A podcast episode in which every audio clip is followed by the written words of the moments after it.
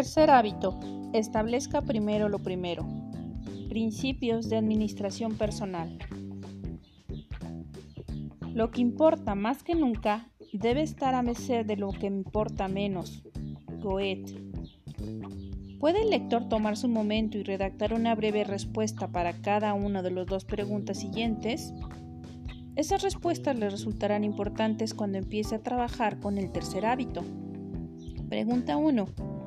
¿Qué puede hacer usted que no está haciendo ahora y que si lo hiciera regularmente representaría una tremenda diferencia positiva en su vida personal? Pregunta 2. ¿Qué produciría resultados similares en su vida profesional o en su empresa? Volveremos a estas preguntas más adelante, pero comencemos por situar el tercer hábito en perspectiva. El tercer hábito es el fruto personal, la realización práctica del primero y el segundo. El primer hábito dice, tú eres el creador, tú estás a cargo de todo se basa en los cuatro privilegios humanos de la imaginación, la conciencia moral, la voluntad independiente y en particular la autoconciencia.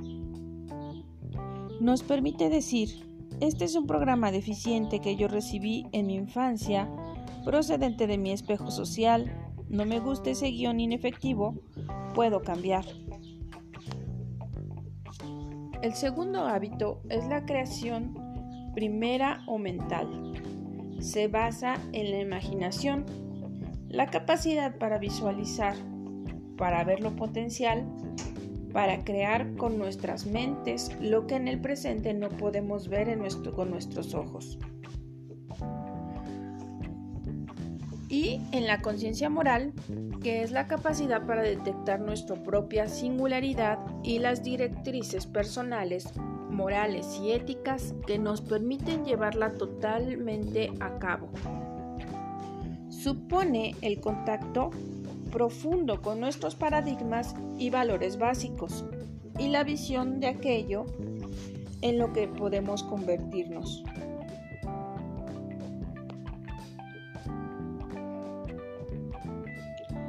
El tercer hábito es la segunda creación, la creación física. Es la realización, la actualización, la aparición natural del primero y el segundo hábito. Es el ejercicio de la voluntad independiente que pasa a ser centrado en principios. Es la puesta en práctica incesante momento a momento. El primero y segundo hábito son absolutamente, absolutamente esenciales y prerequisitos del tercero. Uno no puede pasar a centrarse en principios sin tomar primero la conciencia de su propia naturaleza proactiva y desarrollarla. No se puede pasar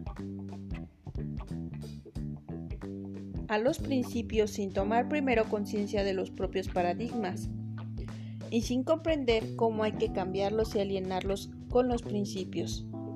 No se puede pasar a los principios sin una visión de la contribución singular que a uno le corresponde realizar y sin ponerla en el centro de todo.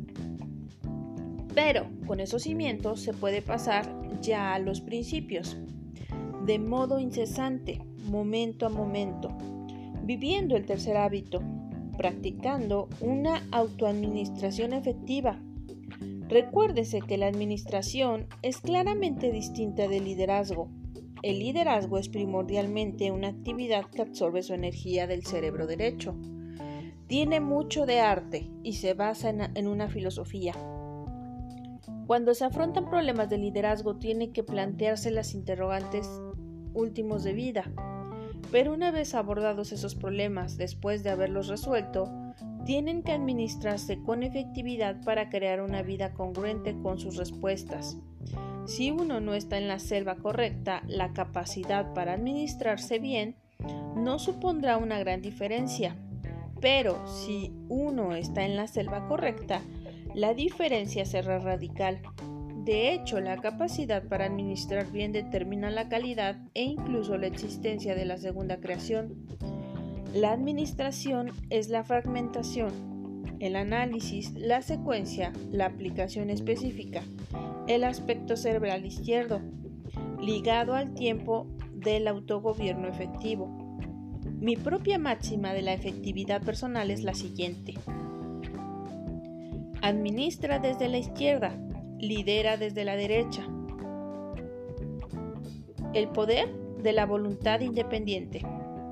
Además de la autoconciencia, la imaginación y la conciencia moral, es el cuarto privilegio humano, la voluntad independiente, el que realmente hace posible la autoadministración efectiva. Se trata de la capacidad para tomar decisiones y elegir, y después actuar en consecuencia. Significa actuar en algún lugar de ser actuado, llevar proactivamente a cabo el programa que hemos desarrollado a través de los otros tres dones. La voluntad humana es asombrosa. Una y otra vez se ha impuesto sobre adversidades increíbles. Los Helen Keller de este mundo dan prueba de modo espectacular del valor y el poder de la voluntad independiente. Pero cuando examinemos este don en el contexto de la autoadministración efectiva, comprendemos que por lo general no es el esfuerzo dramático, visible que se realiza hasta el extremo una vez en la vida, el que procura un éxito duradero. El poder se adquiere aprendiendo a usar este gran don de las decisiones que tomamos día tras día. El grado en que hemos desarrollado nuestra voluntad independiente en la vida cotidiana se mide por nuestra integridad personal. Fundamentalmente, la integridad es el valor que nos asignamos a nosotros mismos es nuestra capacidad para comprometernos a mantener los compromisos con nosotros mismos, de hacer lo que decimos, es respetarse a uno mismo. Una parte fundamental de la ética del carácter, la esencia del desarrollo proactivo. La administración efectiva consiste en empezar por lo primero, mientras que el liderazgo decide qué es lo primero. La administración le va asignado en primer lugar día tras día, momento a momento. La administración es disciplina puesta en práctica. Disciplina deriva de discípulo, discípulo de una filosofía, de un conjunto de valores, de un propósito supremo, de una meta superior o de la persona que la representa. En otras palabras, si uno es un administrador efectivo de sí mismo, la disciplina proviene del interior es una función de la voluntad independiente. Uno es discípulo, un seguidor de los propios valores profundos y sus fuentes, y tiene voluntad, la integridad de subordinar a estos valores todos los sentimientos, impulsos y estados de ánimo. Uno de mis ensayos favoritos es The Common Demoninator de Sussex, escrito por E. M. Gray. Este autor Pasó su vida buscando el denominador que comparten todas las personas de éxito. Encontró que ese denominador común no era el trabajo duro, la buena suerte ni la habilidad para relacionarse. Aunque todos esos factores tienen importancia, el factor que parecía trascender a todos los otros materializa la esencia del tercer hábito, empezar por lo primero. La persona de éxito tiene el hábito de hacer las cosas que a quienes fracasan no les gusta hacer, observó. No necesariamente les gustará hacerlas, pero su disgusto está subordinado a la fuerza de sus propósitos. Esa subordinación requiere un propósito, una misión, un claro sentido de dirección y valor establecido por el segundo hábito, un ardiente sí interior que hace posible decir no a otras cosas. También requiere voluntad independiente, el poder de hacer algo cuando uno no quiere hacerlo y depender de los valores y no del impulso o deseo del momento. Es el poder de actuar con integridad respecto a la primera creación proactiva. Cuatro generaciones de la administración del tiempo. En el tercer hábito abordamos muchas de las cuestiones concernientes al campo de la administración de la vida y el tiempo como estudioso desde hace mucho tiempo de este campo fascinante, estoy personalmente convencido de que la esencia del mejor pensamiento del área de la administración del tiempo puede captarse como una única frase, organizar y ejecutar según prioridades. Esa frase representa la evolución de tres generaciones de la teoría de la administración del tiempo. Y el mejor modo de proceder en consonancia con ella constituye el centro de una amplia variedad de enfoque y materiales. La administración personal ha evolucionado siguiendo una pauta similar a la de muchas otras áreas del esfuerzo humano.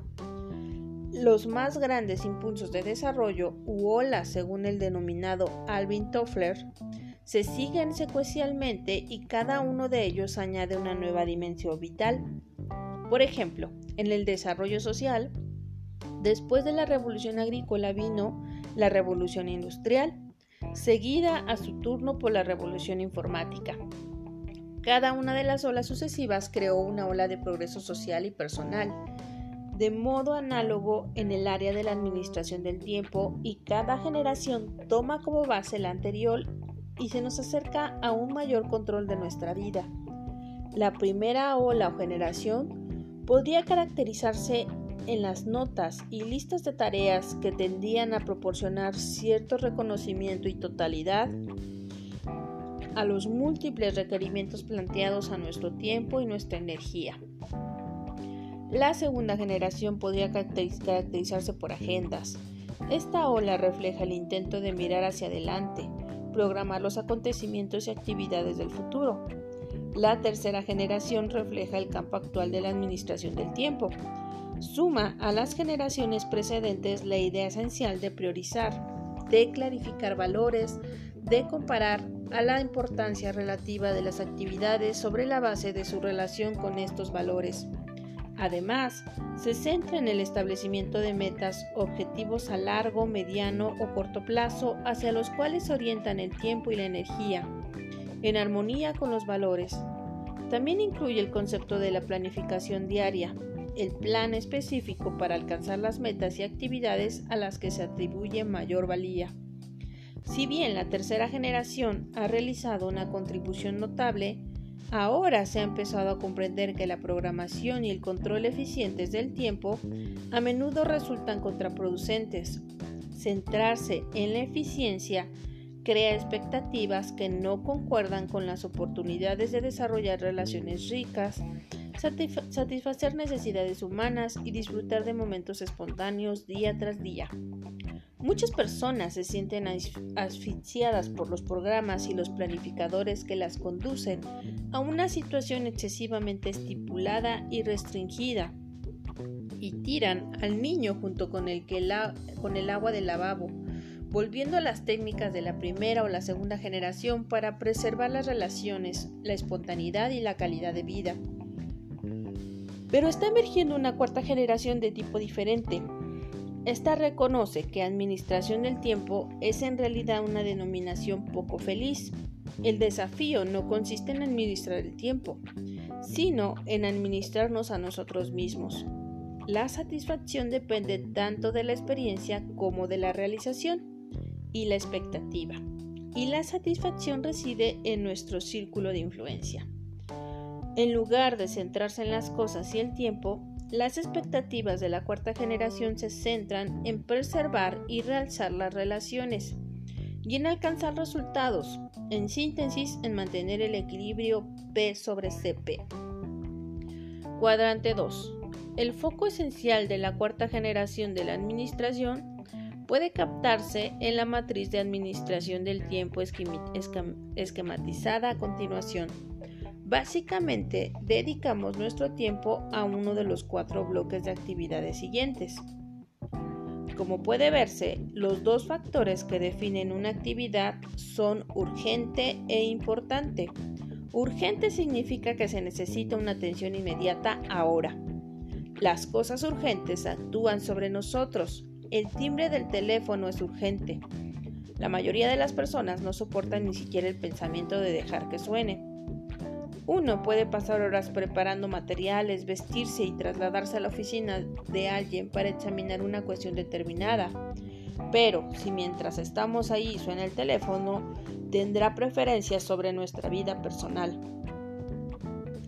Cuando es uno quien llama, por lo general no nos contestan. Voy a colgar y te llamo en 15 minutos pero son esas mismas personas que por teléfono nos atienden de inmediato las que pueden dejarnos esperando en una oficina por lo menos durante ese mismo lapso.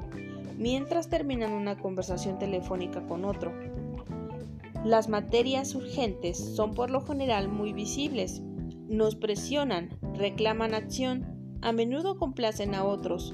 Por lo general les tenemos ante nuestras propias narices y suelen ser agradables, fáciles, divertidas, pero con la misma frecuencia carecen de importancia. La importancia, por otra parte, tiene que ver con los resultados. Si algo es importante, realiza una aportación a nuestra misión, a nuestros valores y a nuestras metas de alta prioridad. Ante las materias urgentes reaccionamos. Las cuestiones importantes no son urgentes, requieren más iniciativa, más proactividad. Tenemos que actuar para no dejar pasar la oportunidad, para hacer que las cosas ocurran. Si no practicamos el segundo hábito, si no tenemos una idea clara de lo que es importante, de los resultados que deseamos obtener en nuestras vidas, con facilidad nos veremos desviados hacia la respuesta ante lo urgente. Examinemos por un momento los cuatro cuadrantes de la matriz de la administración del tiempo. El cuadrante 1 es urgente e importante.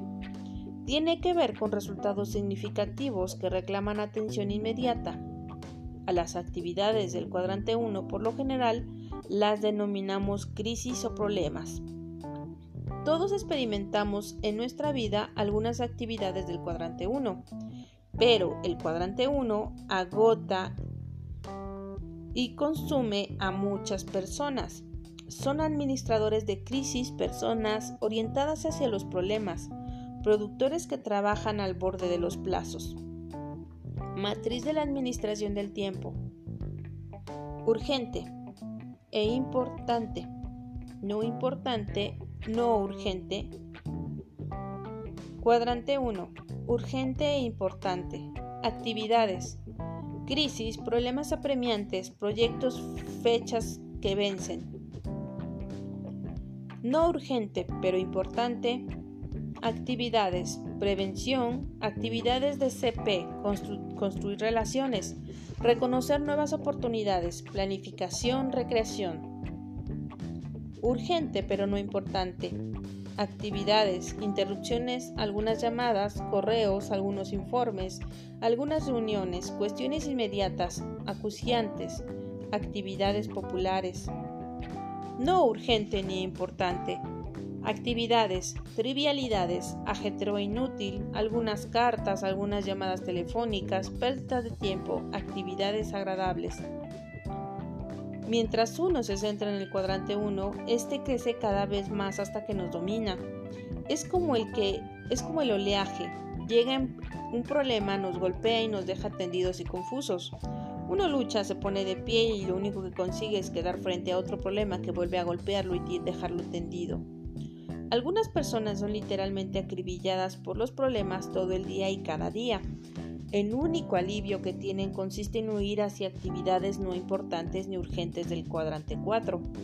De modo que en su matriz total el 90% del tiempo está en el cuadrante 1 y la mayor parte del restante 10% en el cuadrante 4. A los cuadrantes 2 y 3 solo les presentan con una atención mínima. Así es como viven las personas que administran su vida sobre la base de la crisis.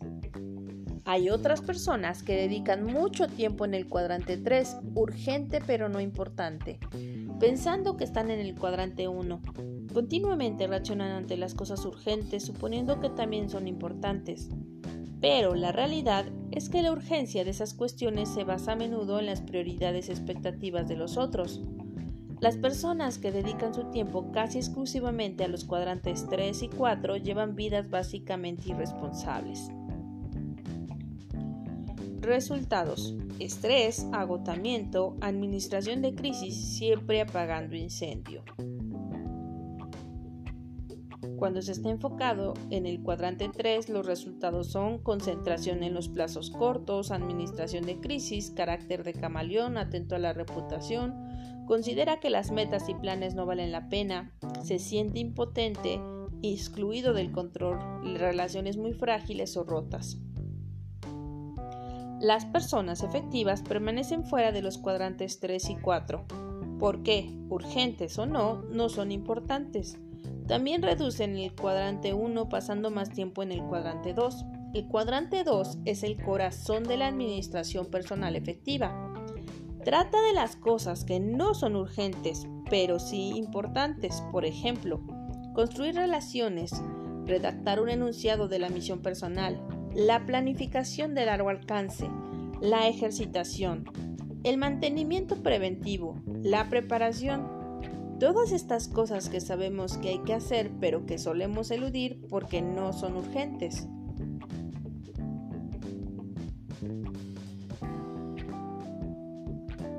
Resultado de estar en el cuadrante 2. Visión, perspectiva, equilibrio, disciplina, control, pocas crisis. Para parafrasear a Peter Drucker, las personas efectivas no se orientan hacia los problemas, sino hacia las oportunidades. Alimentan las oportunidades y dejan morir de inanición a los problemas. Piensan preventivamente, tienen auténticas crisis y emergencias del cuadrante 1, que requieren su atención inmediata, pero su número es comparativamente pequeño. Mantienen P y CP en equilibrio. Al centrarse en las actividades importantes pero no urgentes del cuadrante 2, que tienen alto poder para generar capacidad. Teniendo en mente la matriz de la administración del tiempo, tómese un momento y considere de qué modo ha respondido a las preguntas del principio de este capítulo. ¿En qué cuadrante encajan? ¿Son importantes? ¿Son urgentes? Mi conjetura es que probablemente encajen en el cuadrante 2. Son obviamente importantes, profundamente importantes, pero no urgentes. Y porque no son urgentes, usted no se dedica a ellas. Examine de nuevo la naturaleza de estas preguntas. ¿Qué puede hacer usted en su vida personal y profesional que de hacerlo regularmente representaría una tremenda diferencia positiva en su vida? Las actividades del cuadrante 2 tienen este tipo de efecto. Nuestra efectividad avanza a pasos agigantados cuando las realizamos. Le hice una pregunta similar a un grupo de gerentes de un centro comercial si tuvieran que hacer una cosa en su trabajo profesional que ustedes saben que tendría efectos enormemente positivos en los resultados, ¿cuál sería? La respuesta unánime fue establecer relaciones personales útiles con los arrendantarios, los propietarios de los negocios del centro comercial, lo cual es una actividad del cuadrante 2. Hicimos un análisis del tiempo que estaban destinados a esta actividad menos del 5% tenían buenas razones, problemas uno tras otro, debían presentar informes, asistir a reuniones, responder correspondencia, realizar llamadas telefónicas, interrupciones constantes. El cuadrante 1 los consumía.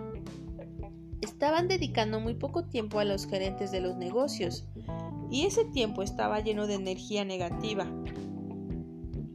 En realidad, solo los visitaban para cumplir con los contratos cobrar el alquiler, discutir la publicidad u otras prácticas que podrían no armonizar con los directivos del centro o algo semejante. Los comerciantes individuales estaban luchando por la supervivencia, no ya por la prosperidad. Tenían problemas de personal, problemas de costos, problemas de inventario y una multitud de otros problemas. La mayoría de ellos carecía totalmente de formación gerencial algunos eran comerciantes perfectos, pero necesitaban ayuda. Los arrendantarios ni siquiera querían ver a los propietarios del centro comercial, que no eran más que otro de los problemas con los que tenían que lidiar. De modo que los propietarios decidieron ser proactivos, determinaron su propósito, sus valores y sus prioridades en armonía con tales prioridades, decidieron dedicar la tercera parte de su tiempo a relacionarse con los comerciantes. En el trabajo con esa organización durante más o menos un año y medio, los vi ascender aproximadamente el 20%, lo que representaba un aumento de más del cuádruple. Además, cambiaron de rol, se convirtieron en confidentes, adiestradores y consultores de los comerciantes. Sus intercambios estaban llenos de energía positiva. El efecto fue espectacular y profundo. Al centrarse en las relaciones y resultados más que en el tiempo y los métodos, las cifras crecieron. Los arredatarios se quedaron sobrecogidos por los resultados de las nuevas ideas y habilidades y los gerentes del centro comercial fueron más efectivos y satisfacieron y aumentaron sus listas de arrendatarios potenciales. Dejaron de ser policías o de rodar como supervisores, resolvían problemas, ayudaban. El lector puede ser estudiante universitario, obrero en una cadena de montaje, diseñador de modas o presidente de una compañía. En todos los casos, creo que, si se pregunta qué hay en el cuadrante 2, cultiva la proactividad y la pone en práctica. Finalmente logrará los mismos resultados. Su efectividad aumentará extraordinariamente. Sus crisis y problemas se reducirán hasta adquirir proporciones manejables, porque pensará con anticipación, trabajando sobre raíces, adoptando en primer lugar las medidas que impidan que las situaciones lleguen a convertirse en crisis. En la jerga de la administración del tiempo, esto se llama el principio de Pareto, el 80% de los resultados provienen del 20% de las actividades. Lo que supone decir no. En un principio, solo se puede obtener tiempo para el cuadrante 2. En los cuadrantes 3 y 4, no se pueden ignorar las actividades urgentes e importantes del cuadrante 1 aunque éste se reducirá cada vez a medida que se dedique más tiempo a la prevención y preparación del cuadrante 2. Pero el tiempo inicial para este cuadrante tiene que provenir de los cuadrantes 3 y 4. Para trabajar con el cuadrante 2 hay que ser proactivo, porque los cuadrantes 1 y 3 trabajan sobre 1 para decirle sí a las prioridades importantes del cuadrante 2 hay que aprender a decirles no a otras actividades, algunas de ellas en apariencia urgentes. Hace algún tiempo mi esposa fue invitada a asumir la presidencia de una comisión dedicada a una tarea comunitaria. Estaba trabajando en cosas verdaderamente importantes y en realidad no deseaba ponerse al frente de esta comisión, pero se sintió presionada y finalmente aceptó la responsabilidad. Entonces llamó a una de sus amigas para pedirle colaboración también a ella. La amiga la escuchó durante un lapso prolongado y después dijo, Sandra, parece un proyecto maravilloso, algo que realmente vale la pena emprender. Aprecio mucho que me invites a participar, me siento halagada. Por distintas razones no deseo participar, pero quiero que sepas cuánto aprecio tu invitación. Sandra esperaba cualquier cosa menos un atento no. Se volvió hacia mí suspirando. Preferiría haber contestado del mismo modo. No quiero decir que no se deba participar en proyectos significativos de servicio. Estas cosas son importantes. Pero es preciso decidir cuáles son las prioridades más altas y tener el valor de decir no a través de cosas con buena educación, sonriendo y sin dar excusas. Y para hacerlo hay que tener un sí más grande ardiendo dentro. A menudo lo bueno es enemigo de lo mejor. Tengamos presente que uno siempre le está diciendo no a algo. Si no lo dice o lo aparenta y urgente, probablemente se lo está diciendo a cosas más fundamentales y altamente importantes. Incluso cuando lo urgente es bueno, lo bueno, si lo permitimos, puede ser tan apartándonos. Incluso cuando lo urgente es bueno, lo bueno, si lo permitimos, puede estar apartándonos de lo que para nosotros es lo mejor, de nuestra contribución singular. Cuando yo era director de relaciones universitarias en una gran universidad, Contraté como empleado a un escritor inteligente, proactivo, creador. Cierta vez, después de unos meses, fui a su oficina y le pedí que trabajara con algunas cuestiones urgentes que estaban presionándome. Él me dijo, Steven, haré lo que quieras que haga, pero permíteme hacerte conocer mi situación. Me llevó hacia su tablero donde había anotado más de dos docenas de proyectos con los que estaba trabajando junto con sus criterios de ejecución y fechas tope que antes había discutido a fondo. Era una persona muy disciplinada. Esa era la razón principal por la cual había recurrido a él. Si quieres que te hagan algo, encárgaselo a una persona ocupada. El hombre continuó. Steven, para hacer bien las tareas que quieres que haga, necesitarían varios días. ¿Cuál de estos proyectos preferirías que demore o cancele para satisfacer tu demanda? No quise asumir esa responsabilidad. No quise meter un palo en la rueda de una de las personas más productivas del equipo, solo porque en aquella época yo me encontraba administrado por crisis. Las tareas que yo requería que se hicieran eran urgentes, pero no eran importantes. De modo que encontré otro administrador y le encargué el trabajo a él. Cotidianamente decimos sí o no a ciertas cosas, por lo general muchas veces al día. Un centro de principios correctos y un objetivo en nuestra misión personal nos otorgan sabiduría para emitir juicios con efectividad en estos casos. Al trabajar con diferentes grupos, les digo que la esencia de la administración efectiva del tiempo y la vida consiste en organizar y ejecutar prioridades equilibradas. Después formulo esta pregunta. En el caso de que les falle una de estas tres áreas, ¿cuál sería? 1. La ineptitud para establecer prioridades. 2. La incapacidad o falta de deseo de organizar esas prioridades. 3. La falta de disciplina para la ejecución, para atenerse a las prioridades y la organización. La mayor parte de las personas dicen que lo que principalmente les falta es disciplina. Pensándolo con más profundidad, creo que ese no es el caso. El problema básico consiste en que las prioridades no han arraigado en sus corazones y sus mentes no han internalizado verdaderamente el segundo hábito. Muchas personas reconocen el valor que tienen en sus vidas las actividades del cuadrante 2, ya los identifique como tales o no, e intentan dar prioridad a esas actividades e integrarlas en sus vidas recurriendo solo a la autodisciplina.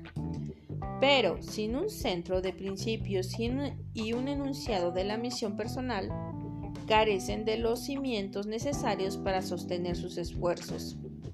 Están trabajando sobre las hojas, sobre las actitudes y las conductas de la disciplina, sin siquiera pensar en examinar las raíces, los paradigmas básicos de los que fluyen sus actitudes y conductas naturales. Concentrarse en el cuadrante 2 es un paradigma que surge de un centro de principios, si uno está centrado en el cónyuge, en el dinero, en los amigos, en el placer o en cualquier otro factor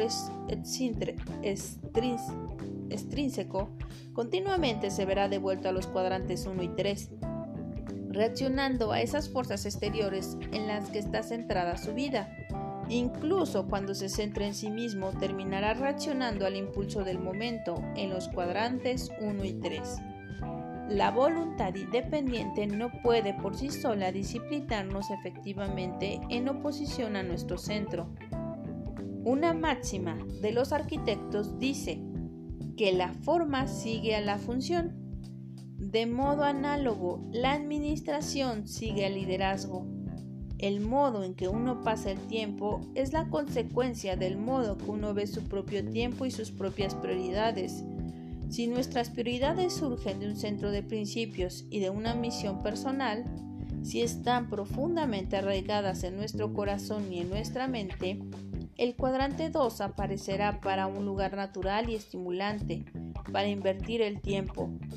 Es casi imposible decir no a la popularidad del cuadrante 3 o al placer de huir al cuadrante 4 cuando no se tiene un sí más grande ardiendo adentro. Solo cuando nuestra autoconciencia nos permite examinar nuestro programa y tenemos imaginación y conciencia moral para crear un programa nuevo y singular, centrado en principios al que se le puede decir sí. Solo entonces tendremos una fuerza de voluntad independiente que nos permita decirle no en una sonrisa auténtica a lo que carece de importancia. Ingresando al cuadrante 2. Si las actividades del cuadrante 2 constituyen claramente el corazón de la administración personal efectiva, lo primero que debemos poner primero, entonces, ¿cómo organizamos y ejecutamos en función de ello? La primera generación de la administración del tiempo ni siquiera reconoce el concepto de prioridad.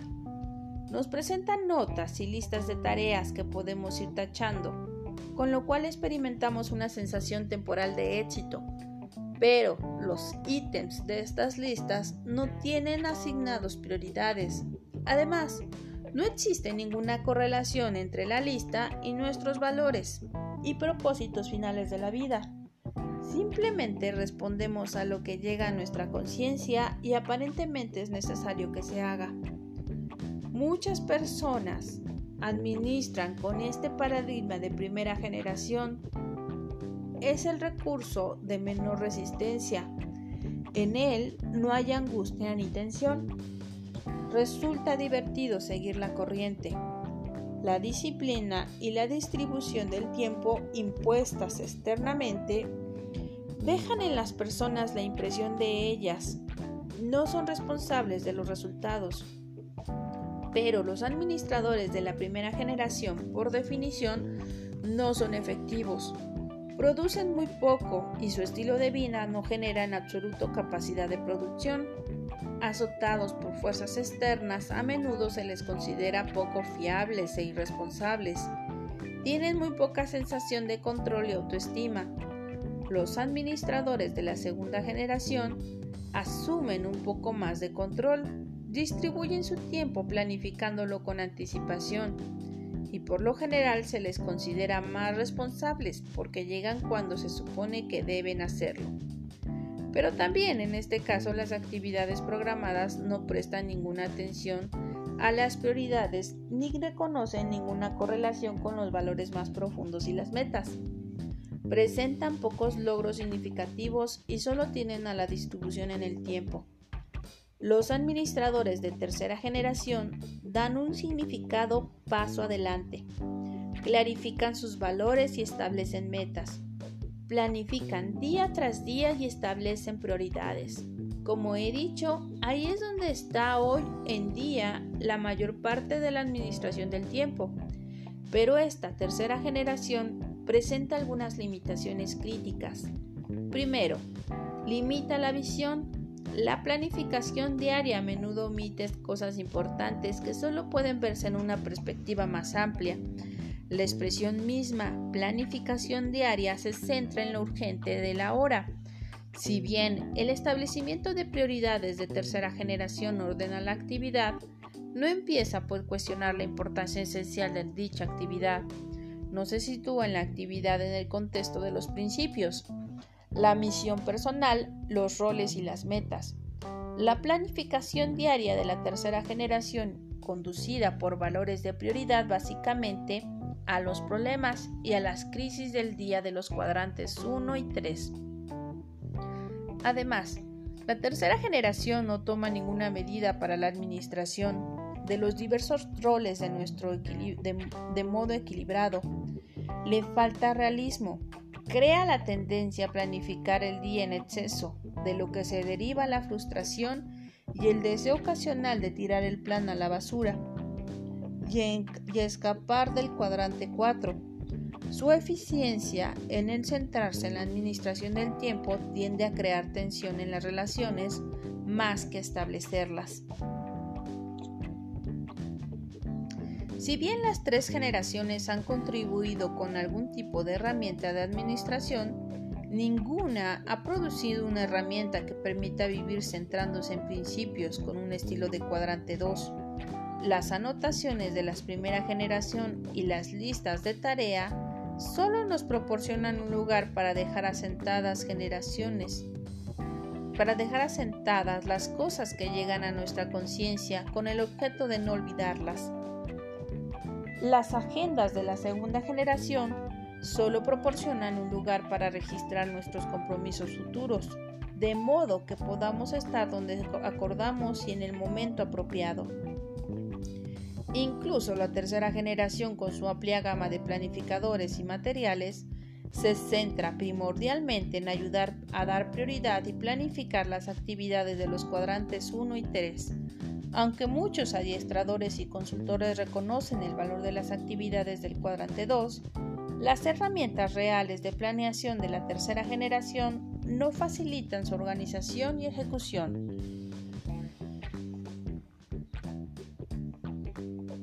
Como cada generación se construye sobre los que ha precedido los puntos fuertes y algunas de las herramientas de cada una de las primeras tres generaciones, proporcionan material elemental para la cuarta, que existe la necesidad adicional de una nueva dimensión del paradigma y la ejecución que nos permitan introducirnos en el cuadrante 2 pasar a centrarnos en principios y arreglárnoslas para hacer lo que es verdaderamente más importante. La herramienta del cuadrante 2. El objetivo de la administración del cuadrante 2 consiste en organizar nuestras vidas con efectividad desde un centro de principios sólidos, desde el conocimiento de nuestra misión personal, concentrándonos con la importancia y, no, y en, lo, no, en lo urgente, dentro del marco del equilibrio, conservando entre el incremento de nuestra producción y el aumento de nuestra capacidad de producción. Desde luego, este es el objetivo ambicioso para personas atrapadas en la estrecha trama de las cosas superficiales de los cuadrantes 3 y 4, pero luchar para lograrlo tendrá un efecto extraordinario sobre la efectividad personal. Un organizador del cuadrante 2 tendrá que satisfacer seis criterios importantes. Coherencia.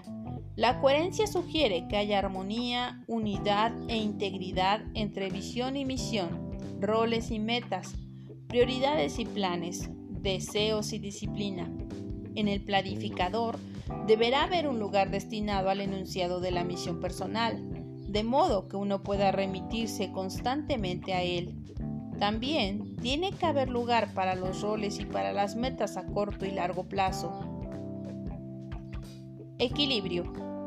Su herramienta tiene que ayudarle a mantener el equilibrio en la vida, a identificar sus diversos roles y mantenerlos ante sus ojos, de modo que no pueda descuidar áreas importantes como la salud, la familia, la preparación profesional o el desarrollo personal.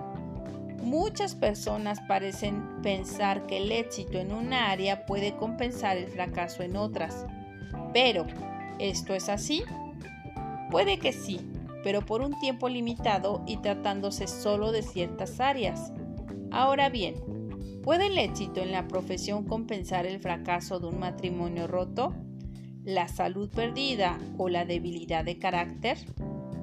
La verdadera efectividad requiere equilibrio y su herramienta tiene que ayudarle a crearlo y mantenerlo. Centrarse en el cuadrante 2. Usted necesita una herramienta que la anime, le motive y realmente le ayude a dedicar el cuadrante 2 al tiempo necesario. De modo que más que dar prioridad a las crisis, se aplica a su prevención. En mi opinión, el mejor modo de hacerlo consiste en organizar la vida sobre una base semanal de todos modos, uno puede adaptar y establecer prioridades sobre una base diaria, pero el impulso fundamental proviene de la organización de la semana. La organización semanal proporciona mucho mayor equilibrio y contexto que la planificación diaria. En el reconocimiento de la semana como unidad de tiempo completa parece haber implícito un reconocimiento de tipo cultural las empresas, la educación y muchas de las otras facetas de la sociedad operan dentro del marco de la semana, destinando ciertos días al esfuerzo concentrado y otros al descanso y la inspiración. La ética básica judeocristiana respeta el sábado, el día elegido entre cada siete días para propósitos elevados. La mayoría de las personas piensa en términos de semanas, pero la mayor parte de la herramienta de planificación de tercera generación se centra en la planificación diaria. Si bien pueden ayudarnos a dar prioridad a las actividades, en lo esencial solo nos ayudan a organizar las crisis y el trabajo urgente. La clave no es dar prioridad a lo que está en la agenda, sino ordenar en la agenda las prioridades y esto puede hacerse mejor en el contexto de la semana. Una dimensión humana. Usted necesita igualmente una herramienta que no solo distribuye el tiempo, sino que tenga en cuenta a las personas. Si bien puede pensar en términos de eficiencia para tratar el tiempo, una persona centrada en principios piensa en términos de efectividad en el trato con personas. A veces, la vida centrada en principios del cuadrante 2 requiere la subordinación de la agenda a las personas. Su herramienta tiene que reflejar ese valor, facilitar su realización, en lugar de crear sentimientos de culpa cuando no se cumple con un horario establecido de tareas. Flexibilidad. Su herramienta de planificación tiene que ser su sierva y nunca su ama, puesto que se debe trabajar para usted. Hay que cortarla a la medida de su estilo, sus necesidades, sus métodos particulares. Ser portátil. Su herramienta tiene que ser portátil de modo que usted pueda llevarla consigo en todo momento. Tal vez quiera revisar su enunciado y de la misión personal durante un viaje de autobús o deducir el valor de una nueva oportunidad en comparación con algo ya planificado. Si su organizador es portátil, podrá llevarlo consigo y esos datos importantes siempre estarán a su alcance. Puesto que el cuadrante 2 es el corazón de la autoadministración efectiva, se necesita una herramienta que nos conduzca en él. Mi trabajo con el concepto de cuarta generación ha conducido a la creación de una herramienta específicamente diseñada en concordancia con los criterios que acabamos de enumerar. Pero muchas buenas herramientas de la tercera generación pueden adaptarse fácilmente como los principios son sólidos, las prácticas o aplicaciones específicas pueden variar de individuo a individuo. Conviértase en un autoadministrador del cuadrante 2. Aunque lo que aquí intento es enseñar principios y no prácticas de efectividad, creo que el lector podrá comprender mejor los principios y la índole facilitadora de la cuarta generación si hace realmente la experiencia de organizar una semana centrada en principios del cuadrante 2. La organización del cuadrante 2 implica cuatro actividades clave.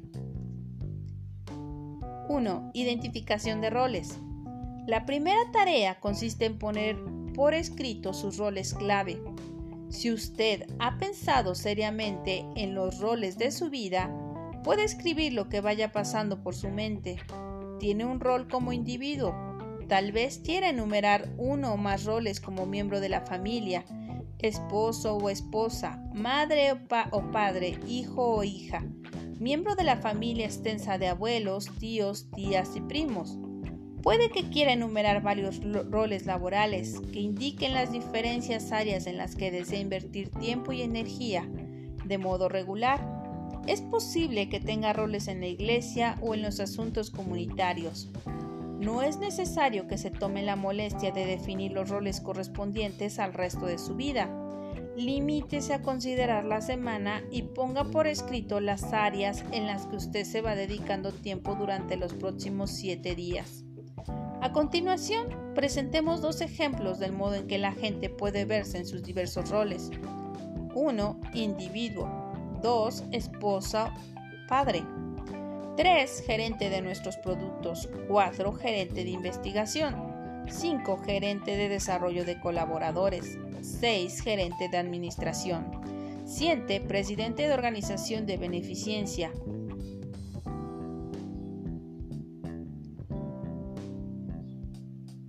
1. Desarrollo personal. 2. Esposa. 3. Madre. 4. Vendedora de agencia inmobiliaria. 5. Maestra de escuela dominical. 6. Miembro de la junta de la orquesta.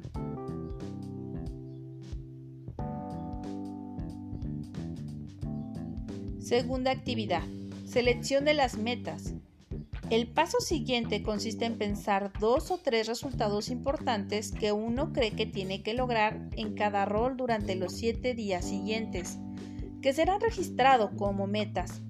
Por lo menos algunas de estas metas deben reflejar actividades del cuadrante 2.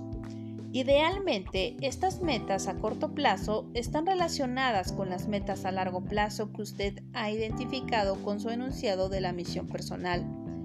Pero incluso, aunque no haya escrito ese enunciado, es posible que tenga la sensación de lo que es importante al considerar a uno de sus roles y un par de metas por cada rol. Actividad 3. Programación temporal. Ahora puede el lector considerar la semana que tiene ante sí, con las metas en mente y programar el tiempo para alcanzarlas. Por ejemplo, si su meta es redactar el primer borrador del enunciado de la misión personal, tal vez disponga de un lapso de dos horas del domingo para dedicarles a esa tarea. El domingo suele ser ideal para planificar las actividades más valiosas para la promoción personal, entre las cuales se cuenta la organización semanal. Es un buen momento para hacer un alto en el camino buscar un poco de inspiración y considerar la vida en el contexto de los principios y valores. Si uno establece la meta de mejorar su estado físico mediante ejercicios, puede reservarles una hora, tres o cuatro días por semana y todos los días de la semana. Hay algunas metas que solo se pueden alcanzar durante el horario de trabajo y otras por las que hay que luchar el sábado. Cuando los chicos están en casa, empieza a advertir algunas de las ventajas de organizar la semana en lugar del día. Después de haber identificado los roles y establecido las metas, se puede trasladar cada meta a un día específico de la semana, sea como prioridad o, lo que es incluso mejor, con una asignación horaria concreta también se puede consultar la agenda mensual o anual y ver las previsiones y citas anteriores, evaluando su importancia en el contexto de las metas. Se transfiere entonces al programa semanal lo que se decida mantener y las otras se reprograman o cancelan.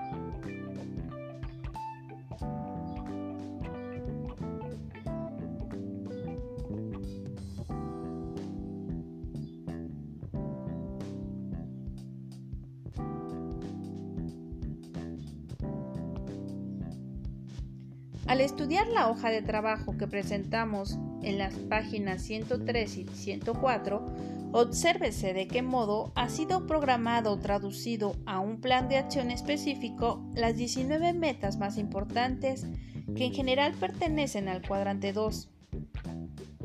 Adviértase además el recuadro titulado Afilar la sierra, que proporciona espacio para planificar actividades vitales renovadoras del cuadrante 2 en cada uno de los cuatro dimensiones humanas que explicaremos al abordar el séptimo hábito. Se ha reservado tiempo para 19 metas importantes, pero véase la cantidad de espacio libre que queda en la hoja de trabajo. Además de permitirnos poner primero lo primero, la organización semanal del cuadrante 2 otorga libertad y flexibilidad para controlar acontecimientos imprevistos cambiar la programación temporal si es necesario, gozar de relaciones e interacciones con otros, disfrutar profundamente de experiencias espontáneas sabiendo que uno ha ordenado proactivamente la semana para alcanzar metas clave en todas las áreas de la vida. Adaptación diaria. Con la organización semanal del cuadrante 2, la planificación diaria se convierte en una función de adaptación diaria de dar prioridad a actividades y de responder a acontecimientos, relaciones y experiencias imprevistos de un modo significativo. Si todas las mañanas dedicamos unos minutos a revisar la agenda, podemos, en contacto con las decisiones basadas en valores tomadas al organizar la semana, y también con los factores no previstos que aparezcan, al echar una mirada al día se puede ver que los roles y metas permiten una priorización natural que surge de nuestro sentido innato del equilibrio. Se trata de un establecimiento de prioridades más flexible, más del hemisferio derecho del cerebro, que en última instancia proviene de la idea de la misión personal. Pero podría decirse que el establecimiento de prioridades de tercera generación, en A, B, C o 1, 2, 3, proporciona el orden necesario a las actividades diarias es una falsa dicotomía dividir el mundo tajante de las actividades en importantes y no importantes. Obviamente se distribuyen sobre un continuum y algunas actividades importantes son aún más importantes que otras. En el contexto de la organización semanal, el establecimiento de prioridades de tercera generación pone en orden en los objetos cotidianos. Enunciado de la misión, roles, metas. Organización a largo plazo. Organización semanal. Roles, metas, planes, horarios y delegar.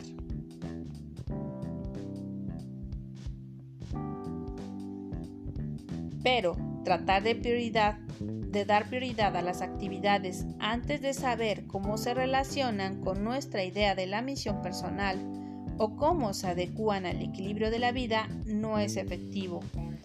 Tal vez están estableciendo prioridades y realizando cosas que uno no quiere o no necesita hacer en absoluto.